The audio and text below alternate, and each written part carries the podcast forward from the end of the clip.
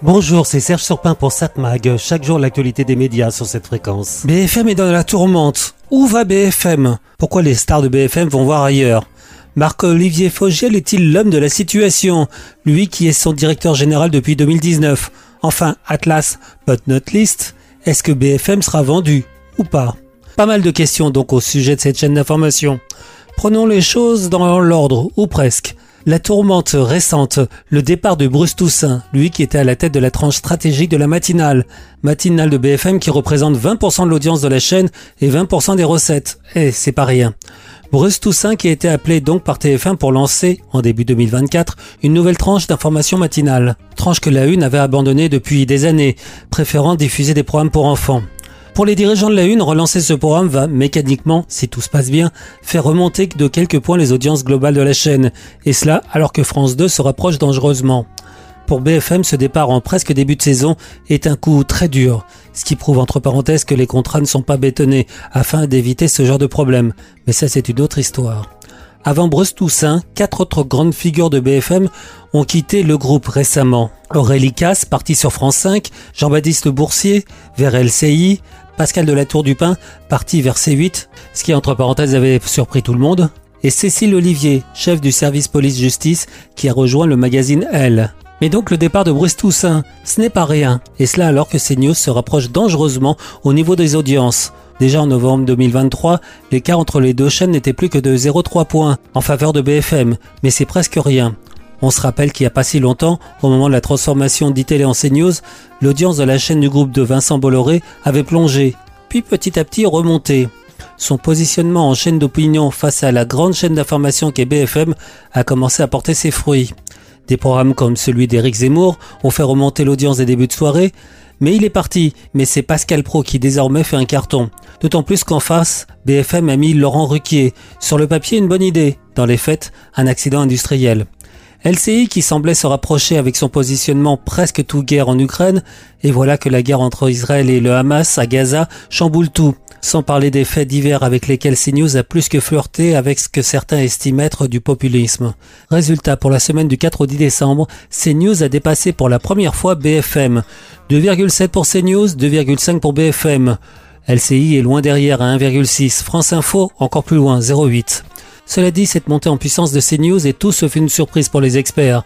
La chaîne a pris pour modèle la très conservatrice Fox News, et elle est la seule sur ce terrain en France. On sait que les débats et controverses sont très bons pour les audiences. Donc à BFM, ça va plus. Elle ne semble plus avoir la niaque. En plus, elle est vue comme une chaîne macroniste. Vrai ou pas, cette étiquette lui colle à la peau. Mais il y a un autre sujet qui fait qu'on parle beaucoup de BFM, les rumeurs. Cette fois-ci, non pas de départ, quoique il se murmure de plus en plus que son propriétaire Patrick Drahi pourrait vendre BFM et cela très rapidement. On sait que son groupe est en mauvaise forme, trop endetté, alors que les taux d'intérêt ont explosé ces derniers mois. Alors comment s'en sortir pour Patrick Drahi Vendre cette pépite qui est BFM alors qu'elle est encore en tête des audiences? Mais cela dit, vendre BFM sans vendre les autres médias du groupe Altis semble difficile, tant les liens entre RMC et BFM sont forts. Et sans BFM, le roi Drahi semblerait nu mais donc les rumeurs. Mais même certains journalistes connus de la chaîne ont confirmé que la rumeur traînait en interne. Donc où va BFM C'est la question à 1 ou 2 milliards d'euros qui risque d'agiter encore pas mal le PAF. 7 mag, l'actu des médias. Bon, à voir la télévision ce soir sur la TNT vers 21h.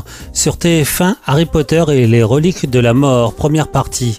France 2, un magazine de découverte, Laissez-vous guider sur les pas des mousquetaires. France 3, une série policière, Alex Hugo. France 5, un magazine découverte. Jambon, l'art ou la manière. M6, la France a un incroyable talent, deuxième quart de finale. Mais j'aurais tendance à vous conseiller de regarder ce soir Arte qui propose un documentaire société.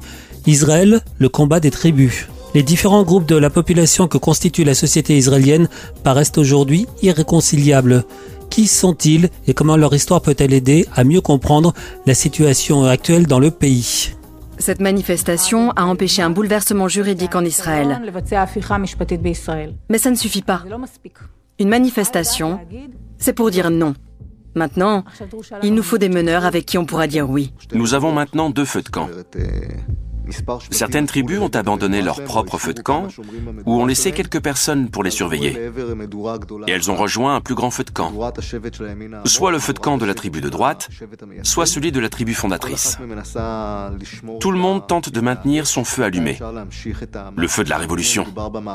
D'un côté, la révolution démocratique, de l'autre, la révolution juive. La grande question est de savoir si ces feux de camp pourront s'unir et former un seul et même feu de camp. Est-ce que ce feu causera une nouvelle destruction de ce peuple ou bien saura-t-il donner naissance à un nouveau contrat social, un nouveau contrat citoyen? À mon sens, nous sommes à un véritable tournant. Avec l'attaque du Hamas du 7 octobre 2023 et la nouvelle guerre, cette lutte intestine est suspendue. Les trois tribus juives d'Israël se sont rassemblées autour d'un même feu pour combattre leur ennemi commun, le terrorisme du Hamas. La quatrième tribu, celle des Arabes israéliens, traverse une période difficile, comme à chaque fois que le conflit israélo-palestinien s'envenime. Mais après la guerre, il restera un défi de taille à relever.